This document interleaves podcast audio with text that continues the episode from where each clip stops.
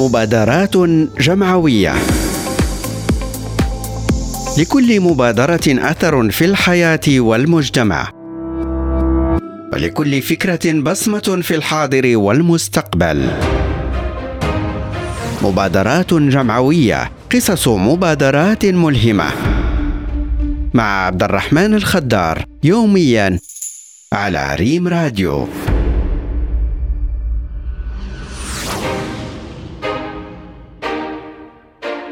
ذات أبعاد تربوية وترفيهية مبادرة عدد اليوم وهي مجسدة على شكل مشروع تربوي وترفيهي في مستشفى للأطفال بالرباط. أطلق عليه الموسيقى تستقر في المستشفى. هذه التجربة الفريدة أطلقتها مؤسسة عبد الرحمن فنيش بتعاون مع وزارة الشباب والثقافة والتواصل وتجسدت في تخصيص قاعة داخل مستشفى للأطفال بمدينة الرباط لتعليم الموسيقى للأطفال المرضى. هذه المبادرة الفريدة يشرف عليها ستة أساتذة اختاروا تعليم الموسيقى لهؤلاء الأطفال سبيلا للتطور وذلك في فترة زمنية هي خمسة أيام في الأسبوع. هذه المبادرة هي عنوان لضرورة التشبت بالحياة والأمل وإضفاء البهجة على الحياة. ولادة هذه المبادرة أتت أو هي مستوحاة من حوارات لطبيب وموسيقي وفنان هو الراحل الدكتور فنيش الذي نذر حياته لنشر الموسيقى والفن فقررت أسرته من باب نشر أفكاره والحفاظ على تراثه الفني إنشاء مؤسسة تحمل اسمه وذلك سنة 2018 هذه المبادرة هي فرصة للأطفال لصبر أغوار عالم الفن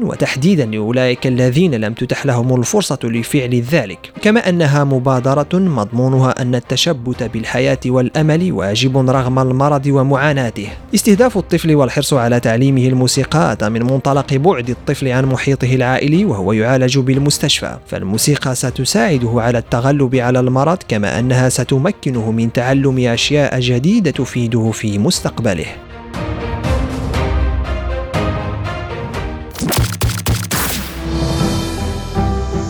مبادرات جمعوية.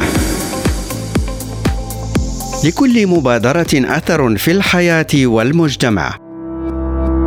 ولكل فكرة بصمة في الحاضر والمستقبل.